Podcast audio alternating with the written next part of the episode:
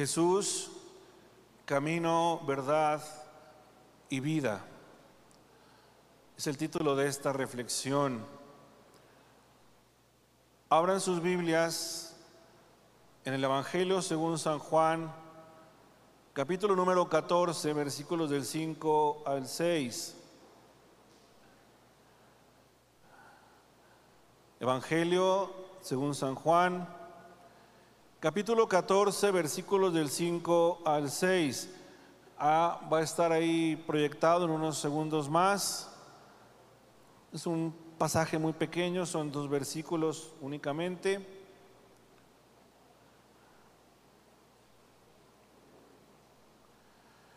Ahí está la versión 60, la versión que ustedes traen seguramente es la versión 60.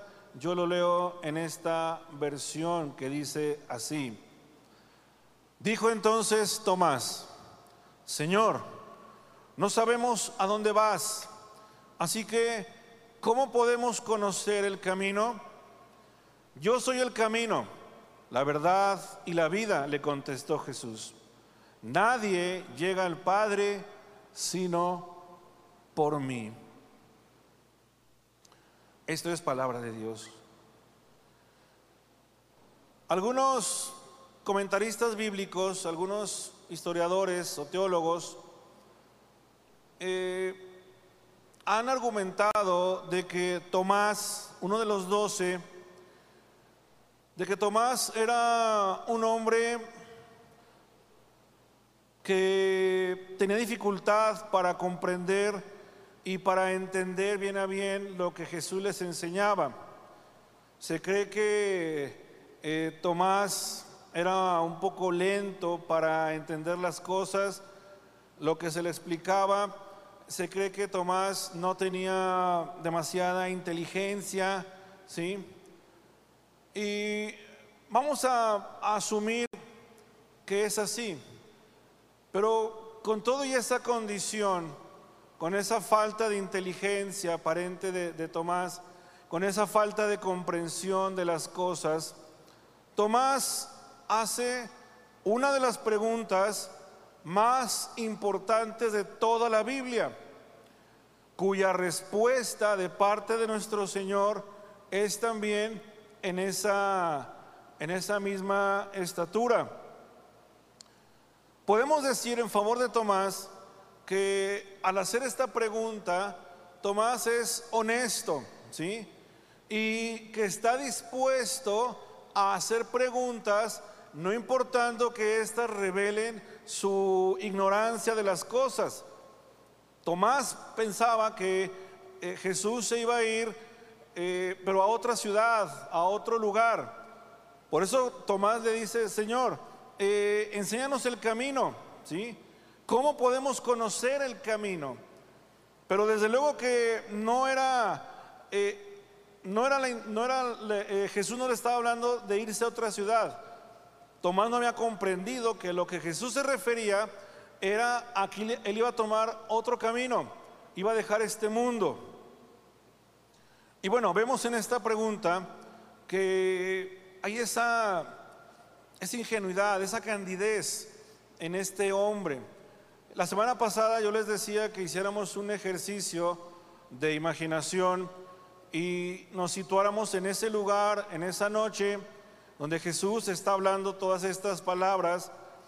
Y si somos sensibles al relato bíblico, vamos a encontrar un escenario muy tierno, muy impactante, lleno de, de contrastes. Están los doce, ahí está Jesús con ellos Aquellos están llenos de miedo, llenos de dudas, llenos de incertidumbre, y Jesús está parado delante de ellos.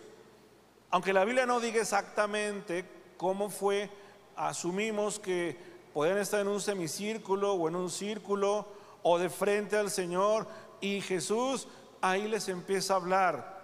La semana pasada decíamos, les hablaba acerca de la seguridad de tener una morada en el cielo, de la hora de las moradas que, que Él estaba preparando en el reino de Dios.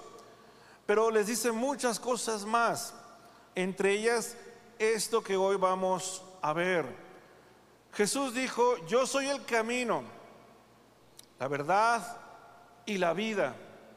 Vamos a partir ahí estas palabras de Jesús en esta primera parte. Dice la Biblia, hay caminos que al hombre le parecen rectos, pero que acaban por ser caminos de muerte. Esto dice Proverbios 14, 12 y Proverbios 16, 25. Y es una llamada de atención, hermanos, acerca de los riesgos y peligros de confundir el camino de Dios, el camino recto, confundirlo con los caminos que el hombre ha creado para su propio beneficio, los caminos de muerte. Jesús no dijo que Él nos mostraría el camino, ¿sí? Él dijo que Él es el camino.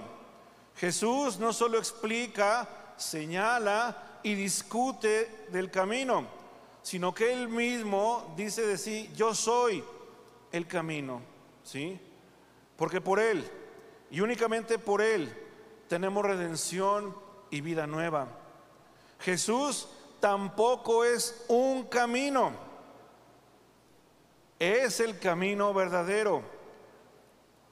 Ahora, en esta declaración que hace Jesús, en estas palabras, podemos encontrar que son eh, palabras muy radicales, muy, perdón por el término, muy exclusivistas de parte de Jesús. ¿sí? Yo soy el camino, soy la verdad y soy la vida. Dice, nadie va al Padre si no es a través de mí. Y son, es una declaración muy radical, muy contundente, ¿sí? Y ese camino, Jesús, al ser ese camino, nos ilustra de que Él es el puente entre Dios Padre y el hombre.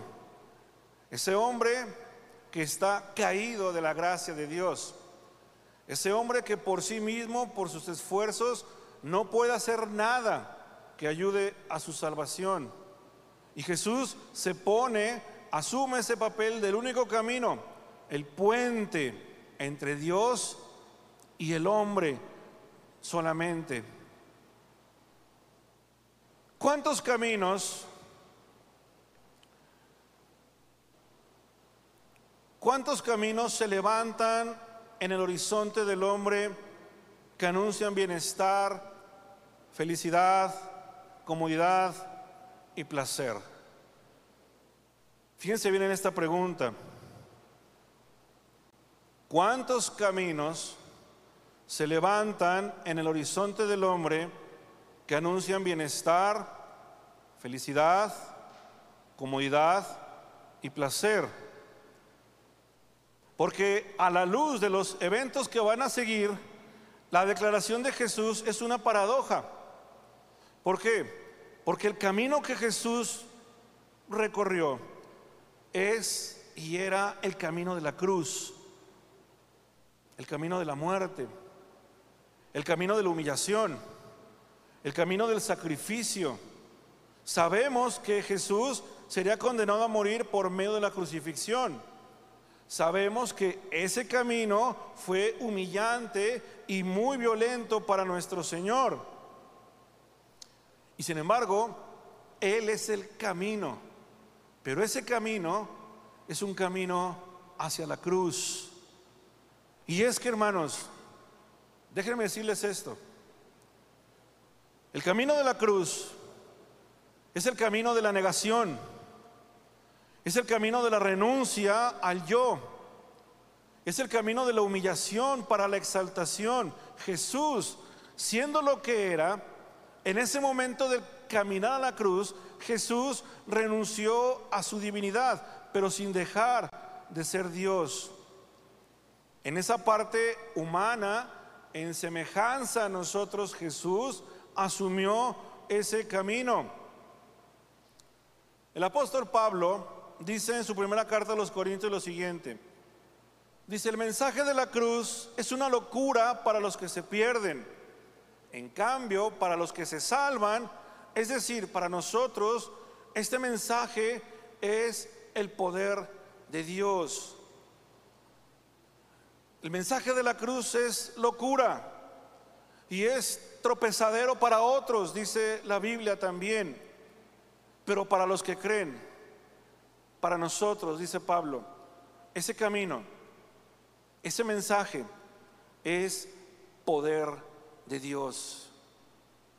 El camino de la cruz, hermanos, es el camino donde el ser humano, ese humano que presume de sus logros, presume de sus alcances, presume de sus conquistas, presume de sus riquezas, presume de sus logros y presume de sus, de sus descubrimientos, al final reconoce con enorme frustración que nada de ello le vale o le ayuda a encontrar la verdadera paz y la verdadera redención que Cristo nos da. Por esa razón, el camino de la cruz trastoca todo pensamiento. El hombre natural, el hombre sin Dios, no puede entender por qué tiene que ser la cruz la vía de redención. Y ese hombre va a entender que a pesar de lo que haga, a pesar de lo que él sea capaz de hacer, jamás va a encontrar en sus logros el medio para su redención, para su salvación. Hoy, hermanos, en un mundo religioso donde abundan las ofertas de bienestar y de prosperidad, iglesia, pon atención, en un mundo religioso donde abundan las ofertas de bienestar y de prosperidad, donde abunda y se oferta un evangelio sin la cruz. Es tiempo de que tú pienses si ese es el camino correcto por el cual debemos andar. Hoy hay muchos caminos que se dicen rectos solamente porque el hombre así lo ha determinado. Caminos que el hombre ha señalado como correctos nada más por el simple hecho de estar enmarcados bajo una ley que los avala. Pero sabemos que esa ley que el hombre promueve y legisla es una ley convenenciera, es una ley egoísta, es una ley elitista y es una ley caída en corrupción. Porque esa ley atenta y va en contra de la voluntad y de la santidad de Dios. Pero el hombre dice, este es el camino. Dios es intolerante. Aquel es el camino, el del bienestar, el de la prosperidad, el de la felicidad. Dios no puede ser así, dicen algunos. Hoy en día hay muchos caminos y la gente busca para sus necesidades esos caminos. Pero solo hay un camino verdadero y es el camino de la cruz. Y ese camino se llama Jesucristo. Porque en Él y en ese camino está el poder de Dios para hacer las cosas posibles. Amén. Jesús, hermanos, también es la verdad no solo la enseña, sino que Él es la misma verdad. Él, hacer la plena encarnación de la verdad, que es Dios en su palabra, nos muestra que Él es la verdad. Jesús también es la vida y es la fuente de toda vida, tanto de la vida física como de la vida espiritual. Hay un viejo poema que en parte de sus eh, líneas dice lo siguiente. Y habla de esa condición del hombre que vive sin Dios en su vida. Y dice este hombre, estoy deambulando, no sé a dónde voy. Jesús es el camino. Estoy confundido, no sé qué pensar. Jesús es la verdad. Estoy muerto por dentro y no sé si puedo continuar. Jesús es la vida. Y sin ese camino, si Jesús no es el camino, si Jesús no es la verdad, si Jesús no es la vida, entonces no hay forma y no hay razón para vivir. Las palabras de Jesús, hermanos, esta declaración que él hace, es como una exclamación urgente que trasciende el tiempo. Fue dicha en aquella noche. Se lo estaba diciendo a esos doce de cara a la misión que iban a tener. Jesús quería que ellos tuvieran muy claro quién era Él, porque se iban a enfrentar a muchas dudas. Jesús sabe, como lo supo aquella noche y lo sabe hoy, que allá afuera hay otros Jesuses, hay otras doctrinas, hay otras supuestas verdades. Y Jesús les dice y nos dice a nosotros hoy, como esa exclamación urgente, yo soy el camino, yo soy el camino, yo soy la verdad y yo soy la vida. Y nadie va al Padre si no es a través de mí. Jesús hace esta tremenda declaración, dice, nadie viene al Padre si no es a través de mí. En términos más prácticos, y nadie irá al cielo si no es a través de mí, dice Jesús. Y es una declaración sorprendente. Es una declaración muy explosiva, hermanos. Al afirmar que Jesús es el único camino a Dios, con esa declaración hecha por tierra y da al traste con todos los templos, con todos sus rituales, deja de lado a toda figura histórica de la humanidad, filósofos, maestros, iluminados, etcétera, etcétera. Con esa declaración Jesús echa por debajo todos los altares y sitios de adoración para aquellos que se conocen como santos. Con esa declaración Jesús deja muy en claro que no hay más intercesores ante Dios que Él mismo. Más aún, Jesús deja de lado y derriba la esperanza de aquellos que buscan en otros corredentores o corredentoras con el nombre que éstas tengan de poder ser el camino para llegar a Dios. Jesús también deja de lado a todas las religiones de la humanidad.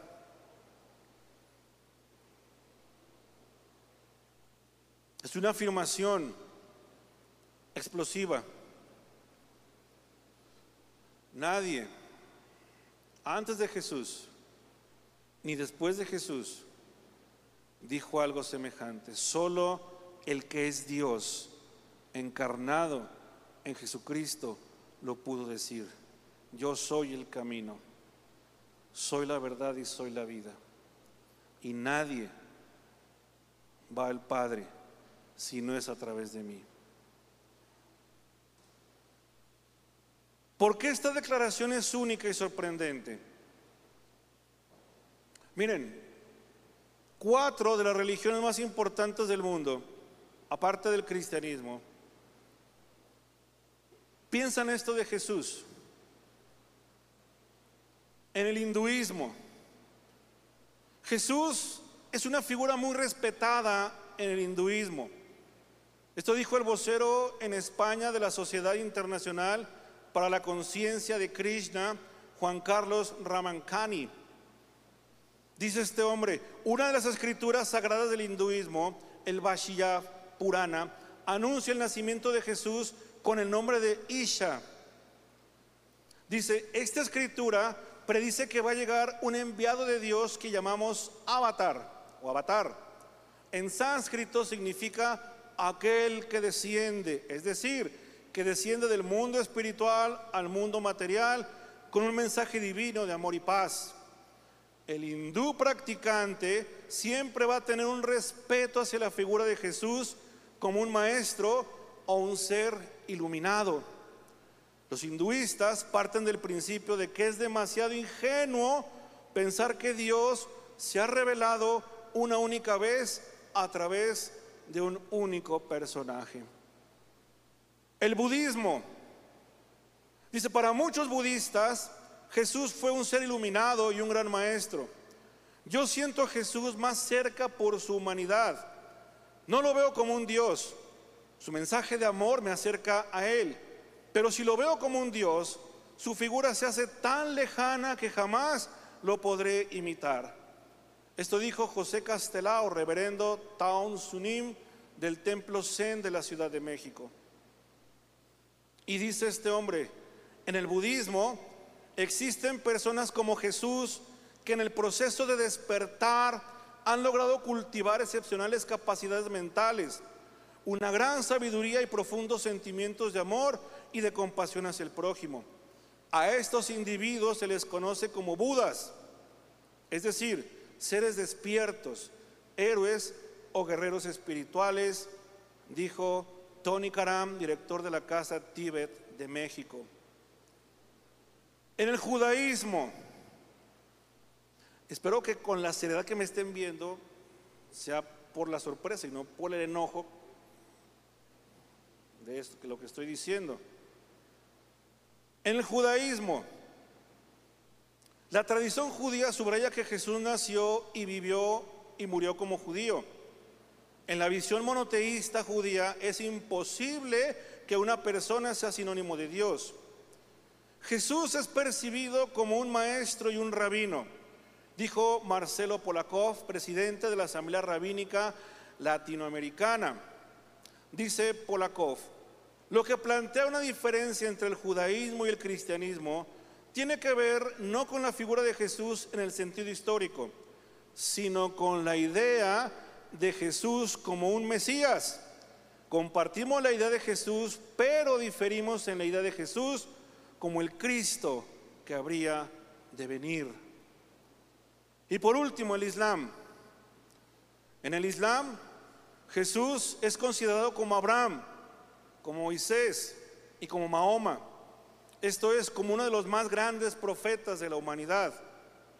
Jesús, la paz esté con él, fue el hijo de María y no de Dios, enfatizó Mohamed Ibrahim Bukhari, supervisor general de la Asociación de la Liga Mundial Musulmana.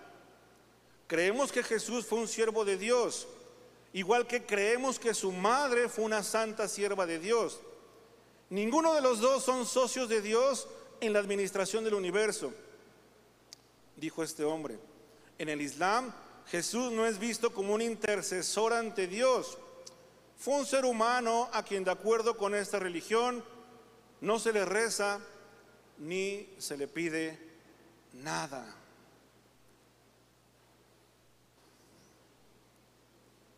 Yo soy el camino, la verdad y la vida. Nadie viene al Padre sino por mí. Comprendida claramente esta declaración, hermanos, que es una de las declaraciones más controvertidas que Jesús dijo y que Juan apunta en su evangelio, ¿sí? Está ahí para recordarnos y para enseñarnos que hay un solo camino, una sola verdad y una sola vida. Muchas personas no tienen problemas en decir que Jesús es un camino legítimo a Dios. Muchas personas, ¿sí? o muchas religiones, incluso eh, principalmente aquellos que han sido elevados a los altares de la religión popular, la gente los ve como caminos a Dios.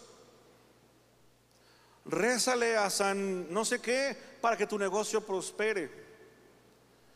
Pon de cabeza a no sé quién para que tengan novio. Eso dicen. Reza aquello para que te vaya bien. Son caminos que el hombre, el hombre ha puesto para acercarse a Dios. Mucha gente al hacer esto lo hace por una razón. Lo hace porque piensa que Dios es injusto al hacer o al determinar un solo camino para llegar a Él. Son los que dicen, es que, pues yo creo en Jesús, sí, pero yo creo que no dijo lo que quiso decir.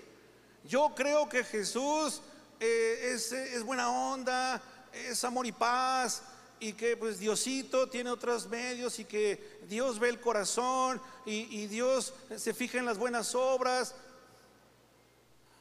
¿Saben qué es lo lamentable? Y lo tengo que decir. Que está bien que la gente del mundo piense de esa forma, pero que dentro de la iglesia haya quien piense todavía así. Eso sí es problema.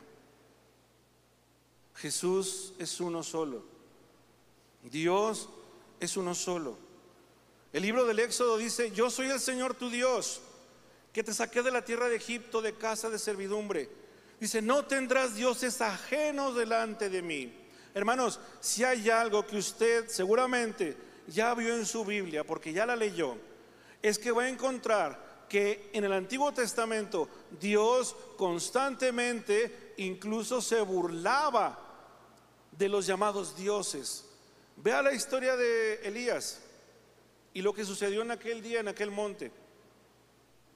Si hay algo que enfatiza la Biblia, hermanos, es que solamente hay un Dios único y verdadero.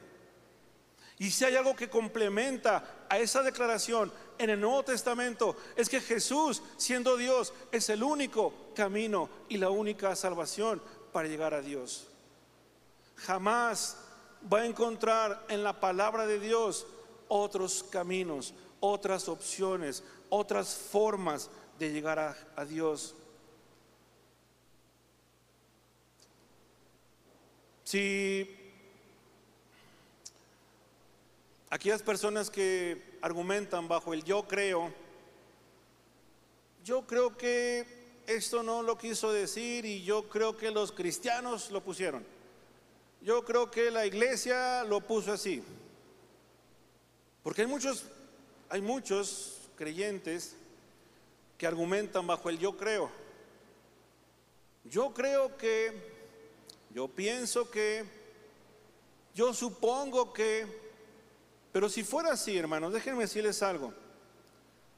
Para quienes piensan así, si todo depende o si todo dependiera de tu opinión personal, si tú puedes determinar lo que Jesús dijo o no dijo, basado en tus propios caprichos o en tus conveniencias, entonces sabes que tendríamos que rechazar toda la Biblia.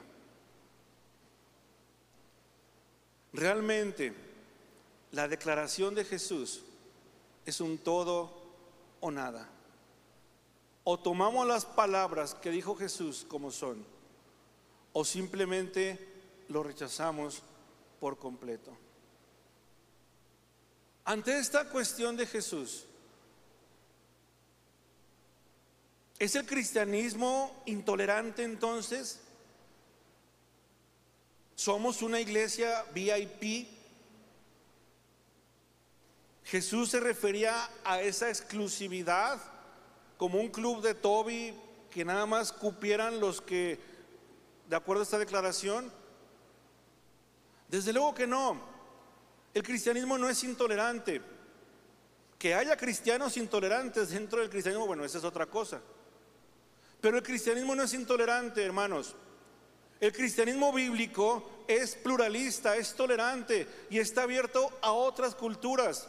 El cristianismo de la Biblia tiene la urgencia de traducir la palabra de Dios a otros idiomas. El cristianismo de la Biblia, sí, acoge en su interior a todas las personas que crean en Jesucristo. Si algo se criticaba a la iglesia primitiva era que dentro de la iglesia había esclavos, había libres, había ricos, había pobres, había hombres, había mujeres, había griegos, había bárbaros, pero todos eran aceptados en los fundamentos básicos de la verdad de Jesucristo. Una de las firmas de esta iglesia, y no sé si usted lo ha visto, es cuando decimos en San Pablo todos son bienvenidos. Sé y estoy plenamente consciente de lo que esa declaración representa. En San Pablo, en esta iglesia, todos son bienvenidos. Nada más que Jesucristo es el camino, la verdad y la vida. Sea quien sea, quien tenga hambre y sed de Dios, debe de entender y creer esto. Hay un solo camino, hay una sola verdad y hay un solo Dios que salva, que a través de su acto salvífico, nos ha dado redención. Quiero concluir con lo siguiente. Vamos otra vez a aquella noche. Quiero llevarlos de nueva cuenta a aquel lugar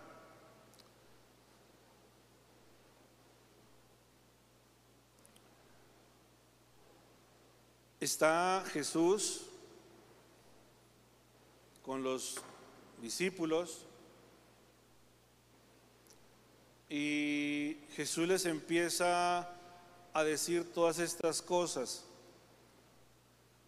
Jesús sabía muy bien que el mensaje que él había traído al mundo estaba siendo depositado en doce personas.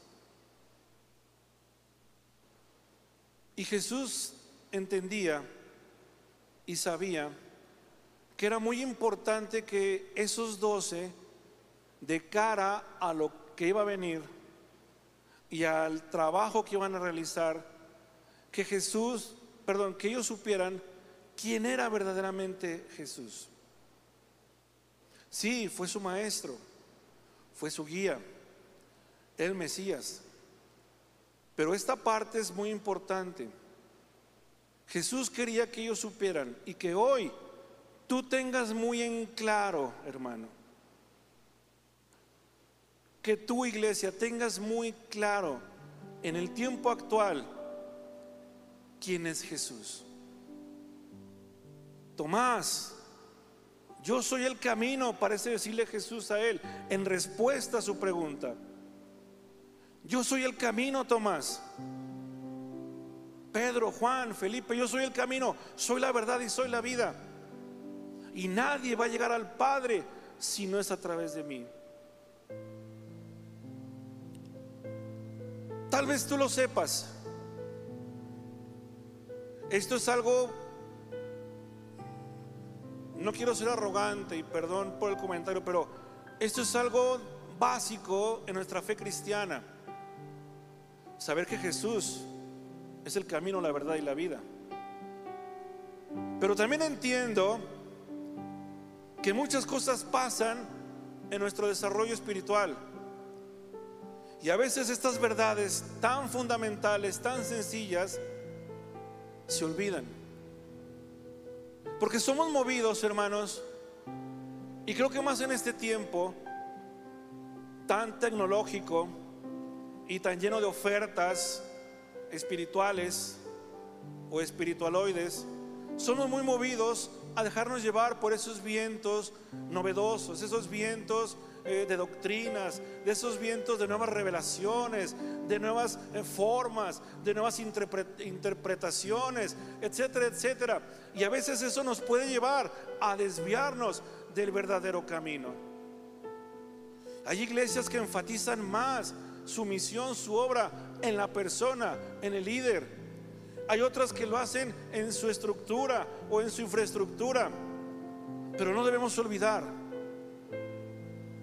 Jesucristo es el centro de nuestra fe. Debe ser el centro de nuestra adoración. Y así como la respuesta de Jesús es impactante, la pregunta de Tomás también resuena hasta el día de hoy. ¿Cómo podemos conocer el camino?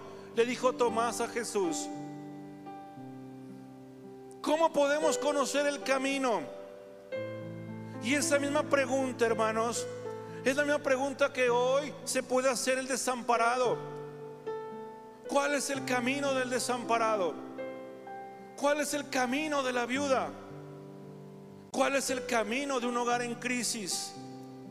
¿Cuál es el camino de un matrimonio con problemas? ¿Cuál es el camino del enfermo? Jesucristo. Esa es la respuesta. Jesucristo, Jesucristo, Jesucristo es el camino, es la verdad y es la vida que esa vida necesita. Y así como para el mundo, esa es la respuesta a sus necesidades.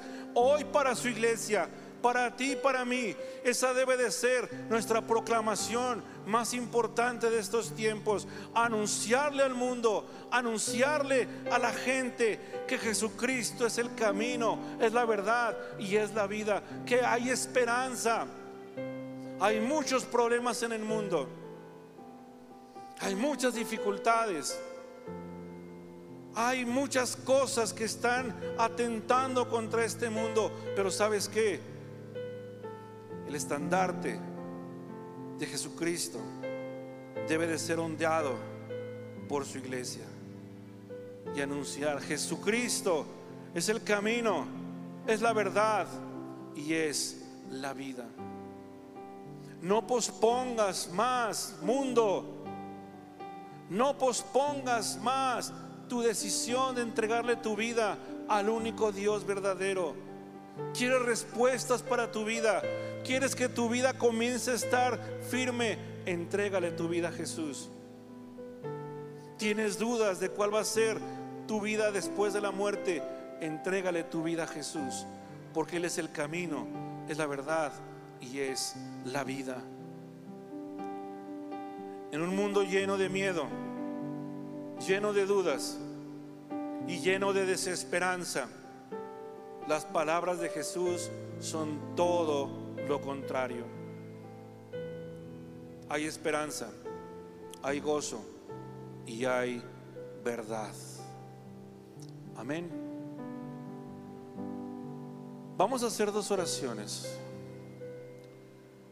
Yo les invito a que hagamos dos oraciones esta tarde.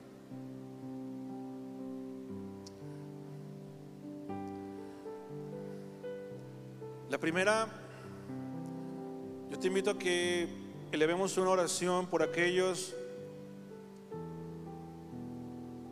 que, como dice la Biblia, transitan por caminos de muerte.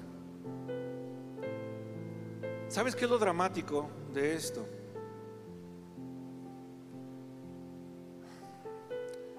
Que en esos caminos que parecen rectos, van también nuestros familiares. Van tus hijos. Pueden ir mis hijos. Van tus compañeros de trabajo, tus amigos. Y puede ser que por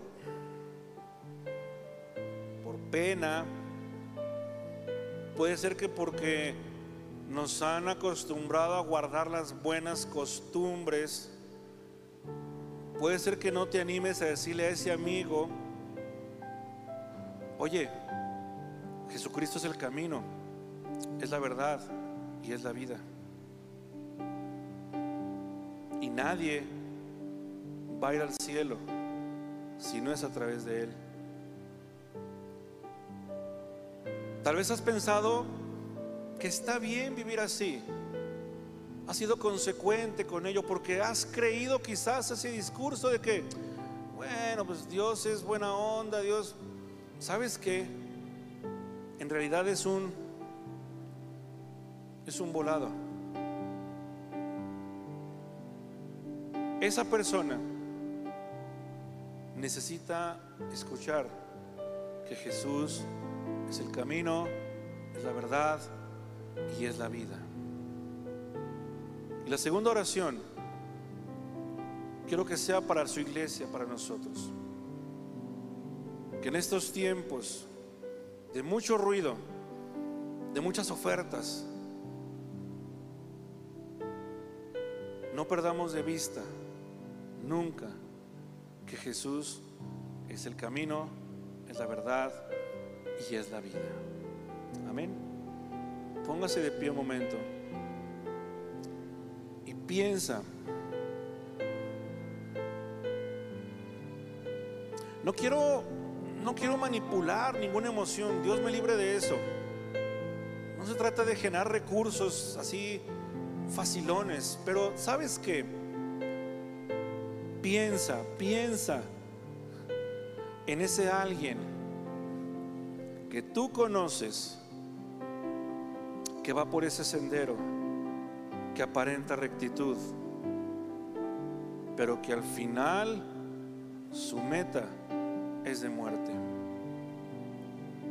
Por ellos, Señor, en esta hora queremos pedirte, Señor,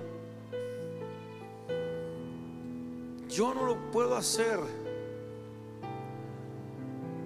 Creo que ninguno de nosotros aquí, de los que hoy estamos aquí, Señor, no podemos meternos en la mente de ellos, de nuestras familias para empezar,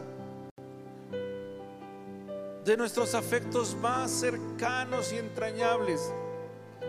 Señor, no podemos no tenemos la llave que abra sus mentes y podamos entrar y, y, ahí reescribir las cosas, Señor, pero tú sí lo puedes hacer.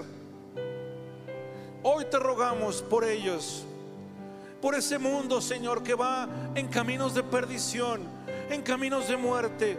Señor, que ellos escuchen tu proclamación. Yo soy el camino, soy la verdad y soy la vida. Señor, y llénanos de valor. Llénanos, Señor, de valentía. Que dejemos atrás los temores, los miedos, Señor, de incomodar, de ser incómodos a esas personas. Señor, porque a eso nos has llamado, a anunciar las virtudes de aquel que murió por nosotros. Señor, en esta hora te pedimos por todos ellos te pedimos por la salvación del mundo. Te pedimos por la salvación de nuestras familias, de nuestros amigos, de nuestros compañeros de trabajo.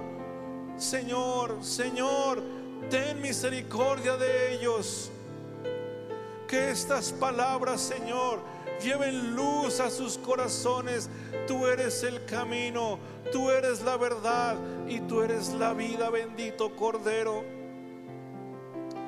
Señor, y ayúdanos a que como iglesia, hoy en estos tiempos tan llenos de confusión, tan llenos de voces, Señor, que se levantan, tan llenos de ofertas, Señor, bajo tu nombre, Señor, que tu iglesia, que tu iglesia, Señor, siempre mire a aquel que es el buen pastor, aquel que es el camino, es la verdad y es la vida. Señor, en esta hora Pedimos que así sea en el nombre de Jesús. Pedimos, Señor bendito, que tú seas nuestro camino. Que tú seas, Señor, quien nos acompañe por esta vereda. Te lo pedimos, Padre.